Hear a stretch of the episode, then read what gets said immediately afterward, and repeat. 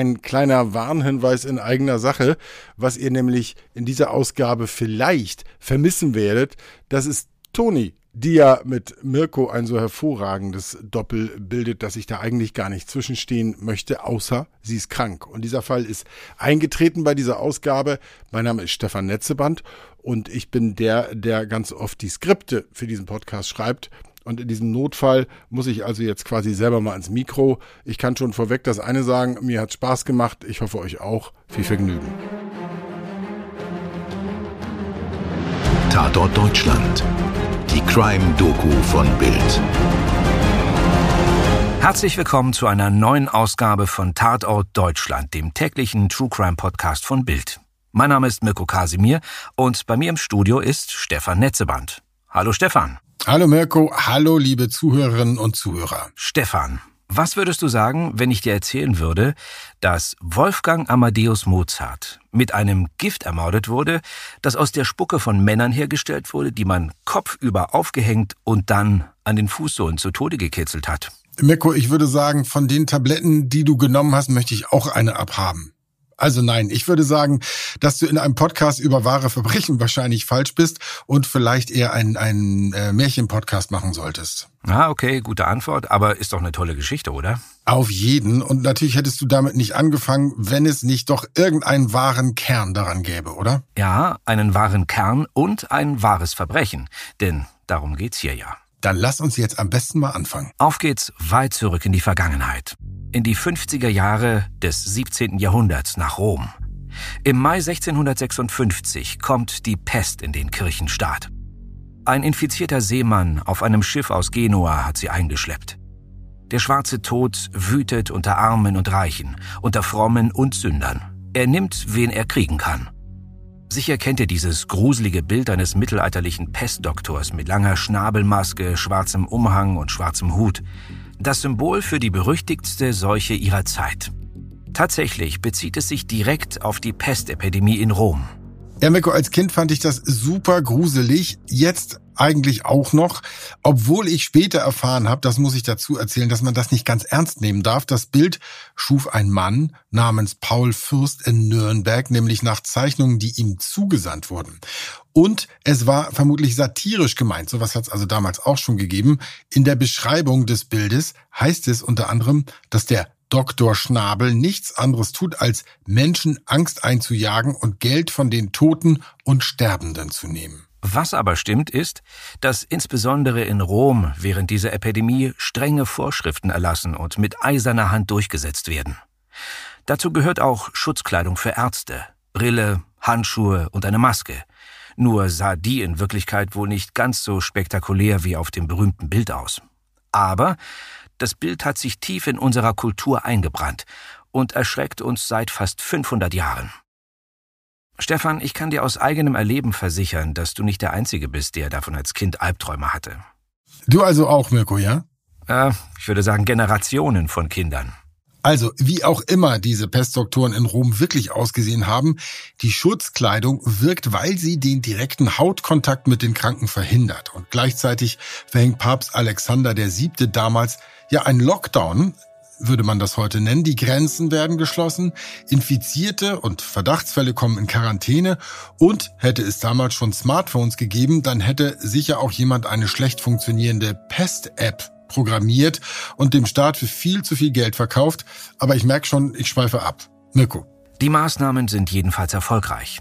In Rom sterben im Zuge dieser Epidemie zwar immerhin 9500 Menschen an der Pest, aber im Rest Italiens schätzt man die Zahl der Opfer in den Jahren 1656-57 auf eine Million.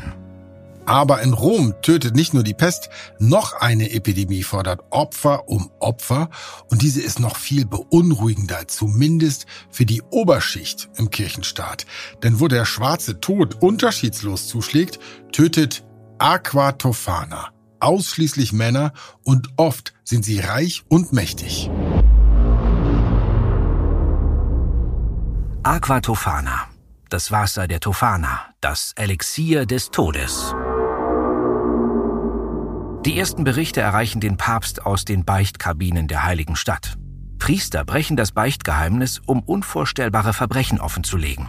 Verbrechen gegen die göttliche Ordnung, nach der der Mann dazu bestimmt ist, über das Weib zu herrschen. Frauen sind nämlich in der Ober- und Mittelschicht reine Verfügungsmasse. Man verheiratet sie minderjährig, um wirtschaftliche oder politische Allianzen zu schmieden. Und in der Ehe sind sie oft zu Gehorsam verpflichtet, rechtlos und ohne Zugriff auf das Vermögen, ihren oft gewalttätigen Ehemännern auf Gedeih und Verderb ausgeliefert. Der berühmte goldene Käfig also. Und Aquatofana scheint so mancher wie der Schlüssel, um genau diesem Käfig zu entkommen. Ein geruch- und geschmacksloses Gift. Man gebe einige Tropfen ins Essen des ungeliebten Gatten und nur wenige Wochen oder Monate später ist die Ehe auf die einzig legal mögliche und denkbare gottesfürchtige Weise, bis dass der Tod euch scheidet, geschieden. Und auf den Straßen von Rom tratschen die Weiber und die verängstigten Kerle über all die jungen Witwen, die neuerdings zu vermelden sind. Für die Männer beginnt alles mit ein bisschen Unwohlsein. Sie fühlen sich krank, aber lange nicht krank genug, um einen Dottore aufzusuchen oder gar mit ihrem baldigen Ableben zu rechnen. Sie sind ständig durstig, leiden gleichzeitig an Appetitlosigkeit und depressiver Verstimmung. Weder der Appetit noch die Lust am Leben werden je zurückkehren. Die Männer zehren ab, verfallen in Kraftlosigkeit und Apathie und sterben schließlich. Also wenn ich das höre, habe ich einen Verdacht, dass wir nämlich diese sogenannte Männergrippe, ja, über die sich alle lustig machen, weil wir so wehleidig sind, das ist wahrscheinlich eine Urangst, ja, vor dieser bösartigen Meuchelei da damals in Rom. Ähm, aber Spaß beiseite. Wir müssen hier noch einen Disclaimer einfügen, wenn wir diese Geschichte gemeinsam erzählen. Es ist nämlich sehr schwer, bei dieser ganzen Geschichte die Fakten klar zu kriegen und zu trennen. Es gibt einfach sehr viele unterschiedliche Versionen von dieser Geschichte. Zum Beispiel gibt es Berichte, nach denen das Gift nur einmal verabreicht werden musste. Anderen zufolge musste es über einen längeren Zeitraum ins Essen gemischt werden. Oder die Wirkung. Meist wird eine lange Auszehrung ohne krasse Symptome beschrieben. Manchmal ist aber auch von starken Magenkrämpfen, Erbrechen und Durchfall die Rede. Wir halten uns an die plausibelste oder am besten belegte Version der Geschichte. Die seltsame, auszehrende Krankheit fordert unter der Oberschicht, der männlichen Oberschicht, mehr Tote als die Pest eine Zeit lang. Ihr reichstes und mächtigstes Opfer ist der Herzog Francesco Cesi. Sein Vater war übrigens ein hoch angesehener Wissenschaftler und ein Kumpel von Galileo Galilei. Francesco ist im Jahr 1657 um die 50 Jahre alt. Seine Ehefrau Aldo Brandini ist viel jünger. Als sie geheiratet haben, war sie gerade einmal 13 Jahre alt. Jetzt ist sie 22. Also, wenn ich sowas höre, Mirko, wundert mich das nicht so richtig, dass dieses Aquatofana damals so beliebt war. Ich meine, stell dir das vor, mit 13 an irgendeinen alten Sack verheiratet werden, echt krass. Das ist nur ein schwacher Trost, dass er ein großer Macker mit viel Geld ist, mal salopp gesagt, und dass sein Vater mit Galileo verkehrt hat, kann man sagen, letztendlich waren die sicherlich einfach nur zusammen saufen. Entschuldigung. Ja, und wenn man dann noch weiß, dass die einzige Chance aus dieser Ehe rauszukommen der Tod ist. Aldo Brandini scheint ein flotter Feger gewesen zu sein, so viel steht mal fest. Von anderen römischen Damen wird sie so beschrieben. Jung und schön, von vielen umworben. Ihre Schönheit ist nur leicht von Pockennarben getrübt. Pockennarben. Ja, kleine Abschweifung.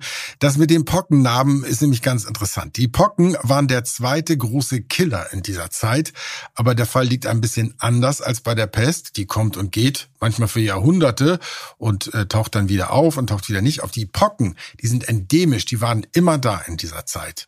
Fast alle Kinder damals erkranken daran. Viele sterben. Die, die es überleben, sind in Zukunft immun. Aber eben auch fürs Leben gezeichnet. Pockennarben im Gesicht sind nicht die Ausnahme, sondern die Regel. Jedenfalls ist ihre Schönheit nur leicht von Pockennarben getrübt. Ein großes Kompliment für Aldo Brandini, die junge Frau, die an der Seite ihres 30 Jahre älteren Ehemanns versauert. Und, Achtung, die sich schließlich verliebt, also diesmal in echt, in einen Grafen namens Francesco Maria Santinelli. Santinelli ist 30 Jahre alt, also schon mal die gleiche Preisklasse, bekannt für sein hervorragendes Aussehen, seine Beschäftigung mit der Alchemie und seine zahlreichen Liebschaften. Ja, klingt jetzt ziemlich zwielichtig, aber der windige Lebemann scheint es mit Aldo Brandini ernst zu meinen. Er schreibt ihr zahllose Liebesgedichte. Hm, wie romantisch. Naja, andererseits ist er ja auch als Dichter bekannt. Er macht das also quasi ja auch beruflich, macht da gerade nur seinen Job. Aber wir wollen hier sein künstlerisches Können natürlich nicht schmälern. Jedenfalls hat das gut funktioniert. Definitiv. Aldo Brandini ist hin und weg. Nur leider kann sie definitiv nicht weg von ihrem Typen, es sei denn, sie hilft ein bisschen nach. Also, Herzogin Aldo Brandini kennt einen Priester, dem sie vertraut und der ihr vielleicht helfen kann. Sie hat von diesem Wundermittel gehört und vielleicht kann Pater Girolamo helfen, es zu besorgen. Kann er. Er kontaktiert eine Frau namens Giovanna de Grandis, von der er weiß, dass sie das Gift verkauft. Er erhält eine schicke Glasflasche, auf der ein kunstvoll gearbeitetes Heiligenbild prangt. Das Gift wird als Manna des heiligen Nikolaus getarnt. Angeblich ein Öl, das direkt vom Grab des Heiligen stammen und bei Akne Wunder wirken soll. Ein hübsches Fläschchen, das keinen Verdacht erregt und vor genauer Untersuchung sicher ist, denn solche heiligen Heilmittel sind damals weit verbreitet. Der Priester gibt die Flasche einer vertrauenswürdigen Dienerin der Herzogin weiter. Und innerhalb von ein oder zwei Tagen ist der Herzog tot. Ja, das ging nun etwas schneller als diese langsame Auszehrung, von der wir vorhin gesprochen haben. Die junge und schrecklich verliebte Frau muss es wohl sehr eilig mit der Witwenschaft gehabt haben, es gibt Berichte, nach denen sie ihrem Mann gleich die ganze Flasche ins Essen gekippt hat. Bloß gut, dass das Zeugs geschmacks- und geruchsneutral war. Sie wollte offenbar auf Nummer sicher gehen. Was uns zu der Frage bringt, was Aquatofana eigentlich genau war. Offensichtlich kein Cyankali, denn das riecht nach Bittermandeln. So ganz sicher ist sich die Geschichtsschreibung nicht. Einige Quellen vermuten, dass das Gift ein Gemisch aus Opium und spanischer Fliege gewesen sei. Die spanische Fliege? Naja, Mirko, ich, ich glaube, du, du, da du das nie brauchtest, kennst du halt Potenzmittel nicht genauso wenig wie ich, ja. Aber es gilt als das Viagra der Renaissance. Die spanische Fliege ist nämlich eigentlich ein Käfer, der etwa ein bis zwei Zentimeter lang wird, was jetzt aus männlicher Sicht natürlich nicht so lang ist, ja, metallisch grün schimmert und tatsächlich im ganzen Mittelmeerraum verbreitet ist. Das Potenzmittel wurde also tatsächlich aus zermahlenen Käfern hergestellt. Nicht besonders sexy, finde ich. Und noch weniger sexy, die vermeintliche Potenzsteigerung kommt, wenn überhaupt, durch eine massive Reizung der Harnwege des Mannes zustande. Das kann zwar zu einer Erektion führen, sogar zu einer äußerst schmerzhaften Dauererektion, aber ich sag mal, ja, der Spaß ist dann sicherlich damit dahin. Mirko, wir sind jetzt irgendwie auf Abwege geraten. Ich, ich, ich versuche jetzt mal, also ganz hart wieder aufs Thema äh, zurückzukommen. Die spanische Fliege ist als Bestandteil ja nicht unplausibel, da es bei der Überdosierung sehr wohl zum Tod kommen kann. Andere Theorien über das Gift, die sind da schon wesentlich unglaubwürdiger, muss man sagen. Genau. Zum Beispiel die Geschichte mit der Spucke, beziehungsweise dem Geifer von Menschen, die zu Tode gefoltert oder an den Beinen aufgehängt und gekitzelt wurden. Du erinnerst dich. Wie könnte ich nicht? Also du kommst jetzt mit deiner Mozart-Story um die Ecke, oder wie? Ja, aber auf Mozart komme ich später nochmal zurück. Die gängigste Erklärung ist jedenfalls, dass Arsen der Hauptbestandteil des Aquatofana war. Also hier wird vielleicht nie wirklich Klarheit herrschen, da die Symptome einer Arsenvergiftung eigentlich nicht zu diesem viel beschriebenen schleichenden Verlauf passen. Da gibt es nämlich Krämpfe, Übelkeit, innere Blutung, Durchfall und wirklich andere schwer zu übersehende Vergiftungsanzeichen. Aber was auch immer nun im Aquatofana enthalten ist, bei Francesco Cesi wirkt es jedenfalls. Sein schneller Tod verwundert viele, doch der jungen Witwe will niemand die Schuld geben. Aber leider wird auch nichts aus den Träumen von der großen Liebe mit ihrem dichtenden Schönling. Stattdessen wurde sie eingesperrt. Aber Achtung, nicht als Mörderin. Die eigene Familie hat sie weggeschlossen, um zu verhindern, dass sie sich in eine skandalöse zweite Ehe mit ihrem windigen Geliebten stürzt. Das ist wirklich krass, Leute, oder? Sie war eine Mörderin, okay. Insofern hätte man sagen können, das war eine Art höhere Gerechtigkeit, aber das hat natürlich mit Gerechtigkeit überhaupt nichts zu tun. Erst verschachern sie ihre Tochter mit 13 Jahren an einen alten Knacker. Und kaum schnuppert sie kurz die Freiheit, da sperren sie sie schon wieder ein, damit sie um Gottes Willen der Familie keine Schande macht. Oh Mann, oh Mann, oh Mann. Ja, ja, wirklich üble Zeiten. Und auch wenn wir hier wirklich keine Morde entschuldigen wollen, ist es doch immer wichtig, auch nach dem Warum zu fragen, statt die Täter und eben auch mal Täterinnen sofort als Monster abzustempeln. Im Jahr nach dem Mord an Herzog Francesco Cesi fliegt Giovanna de Grandis letztendlich auf. Wie das folgende ganz genau ablief, ist unklar, wie so einiges an dieser faszinierenden Geschichte, weil es da mehrere sich widersprechende Versionen gibt. Wir erzählen die Variante, die uns am wahrscheinlichsten erscheint und die sich auf Chroniken und Gerichtsakten der damaligen Zeit bezieht. Mirko. Giovanna de Grandis wird verhaftet und hat ein Fläschchen von dem Gift bei sich. Sie behauptet natürlich, das sei nur ein Mittel gegen Akne, aber die Behörden glauben ihr nicht. Da ist diese Flut an mysteriösen Todesfällen und jungen Witwen. Der Papst drängt zur schnellen Aufklärung und endlich können sie einen Erfolg verbuchen. Doch es ist klar, dass Giovanna nicht allein gehandelt hat. Um auch wirklich alle Beteiligten zu schnappen, stellen sie ihr eine Falle. Giovanna wird wieder freigelassen und eine florentinische Adlige namens Signora Loretti wird als Lockvogel in die Stadt gebracht und erzählt unter der falschen Identität einer Marchesa Romanini überall von ihrer unglücklichen Ehe. Sie bietet eine große Summe für ein Fläschchen Aqua Tofana. Mit ihrer Hilfe und der Mitwirkung der De Grandes, die sich Straffreiheit erhofft, wird kurz darauf eine ganze Bande von Giftmischerinnen verhaftet und vor Gericht gestellt. Mehr als 600 Männer sollen ihnen im Laufe der Jahre zum Opfer gefallen sein. 600! Das ist, glaube ich, beinahe Rekord für diesen Podcast, oder? Naja, mhm. da war die Blutgräfin, die hatten wir hier auch schon, die kommt nach manchen Berichten ja auf einen, mir sei das erlaubt mal zu sagen, auf einen selben Bodycount, ja? Die Täterinnen werden zum Tode verurteilt. Auch Giovanna di Grandis. Ihre Kooperation mit den Behörden hat ihr nichts genutzt. Am 6. Juli 1659 wird sie zusammen mit mindestens vier weiteren Beteiligten in Anwesenheit einer ungewöhnlich großen Menschenmenge gehängt. Das klingt nach dem Ende der Geschichte. Dabei haben wir die beiden Hauptpersonen noch gar nicht erwähnt. Also wird es langsam Zeit dafür. Ihre Namen sollten euch allerdings schon vertraut vorkommen. Wir sprechen nämlich von Giulia Tofana und Theophania di Adamo. Aqua Tofana das Wasser der Tofana oder der Theophania. Die ganze Sache ist ein bisschen verworren und es gibt, wie so oft bei dieser Geschichte, mehrere Versionen. Meist wird die Geschichte so erzählt. Theophania Adamo sei die Erfinderin des Aquatofana gewesen. Zusammen mit einer Komplizin habe sie das Gift in Palermo auf Sizilien verkauft, sei aber gefasst und zusammen mit ihrer Verbündeten 1633 hingerichtet worden. Giulia Tofana sei wiederum ihre Tochter gewesen. Das klingt erstmal nicht unplausibel, denn es war damals in Sizilien durchaus üblich, dass Töchter den Vornamen ihrer Mutter als Nachnamen annahmen. Vermutlich ist das aber ein Mythos, der erst im 19. Jahrhundert entstand. Giulia Tofanas richtiger Name scheint Giulia Mangiardi gewesen zu sein. Sie war wohl eher eine Schülerin der Theophania. Um 1624 kommt Giulia Mangiardi bzw. Tofana nach Rom, und zwar in Begleitung einer wesentlich jüngeren Frau.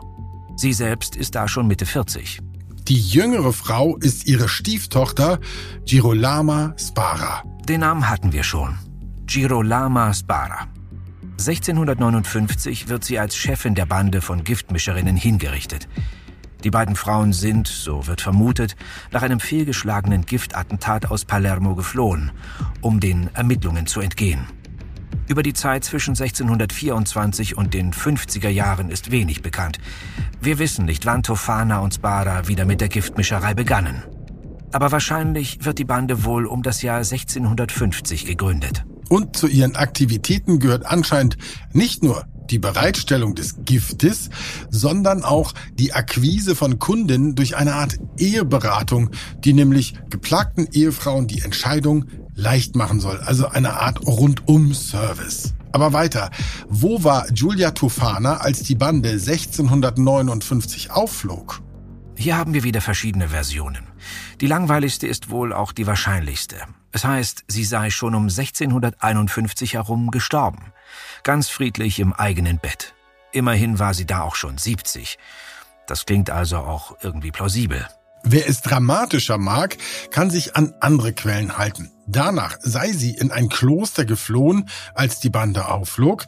Das Kloster sei von einer wütenden Menschenmenge belagert worden, bis man sie schließlich über die Mauer dem wütenden Mob zum Fraß vorgeworfen habe. Eindeutig die bessere Version, finde ich. Ja, oder man habe sie geschnappt, ein Geständnis aus ihr herausgefoltert und sie dann erwürgt. Oder ihr bei lebendigem Leibe die Glieder herausgerissen, Mirko. Oder sie habe noch 1730 in einem Kerker gelebt. 1731 hätte sie dann dort ihren 150. Geburtstag feiern können. Auch nicht schlecht. Naja, ihr seht schon, da verlassen wir endgültig die Geschichte und begeben uns ins Reich der Fantasie. Apropos, Mirko, bevor wir hier ganz aufhören, du schuldest mir jetzt doch hier noch deine Mozart-Nummer. Meine Mozart-Nummer?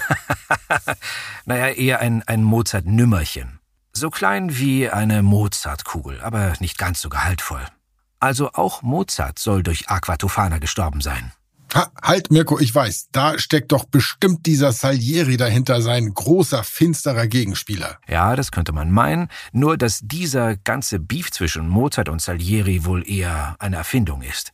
Und der einzige Hinweis auf die Vergiftung stammt von Mozart selbst.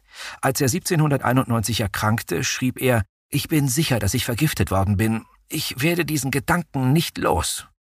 Jemand hat mir Aquatofana gegeben und den genauen Zeitpunkt meines Todes berechnet. Also ob man jetzt den Film neu drehen müsste, ich weiß es nicht. Was wir aus dieser Geschichte auf jeden Fall lernen, ist, wie stark der Mythos des Aquatofana nachwirkte und wie lange er Menschen und man muss sagen vor allem uns Männer in Angst und Schrecken versetzte. Das war also äh, eine ganz schöne Geschichte und sie lässt einen ein bisschen sprachlos zurück, oder Mirko? Auf jeden Fall. Und damit sind wir für heute am Ende der Episode angelangt. Schön, dass ihr dabei wart. Wir hoffen, es hat euch gefallen. Und wir freuen uns, wenn ihr auch beim nächsten Mal dabei seid bei Tatort Deutschland. Wir haben uns für diese Episode durch einen ganzen Berg von sich zum Teil widersprechenden Artikeln und Quellen gewühlt.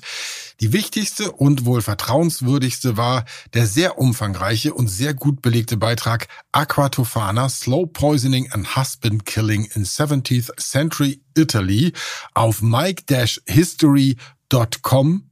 Und wer aufgepasst hat, natürlich verdanken wir auch der spanischen Fliege eine gewisse Mitwirkung an diesem Podcast. Wir danken euch fürs Zuhören und freuen uns, wenn ihr auch beim nächsten Mal dabei seid. Euer Mirko und euer Stefan. Schnitt Toni Heyer.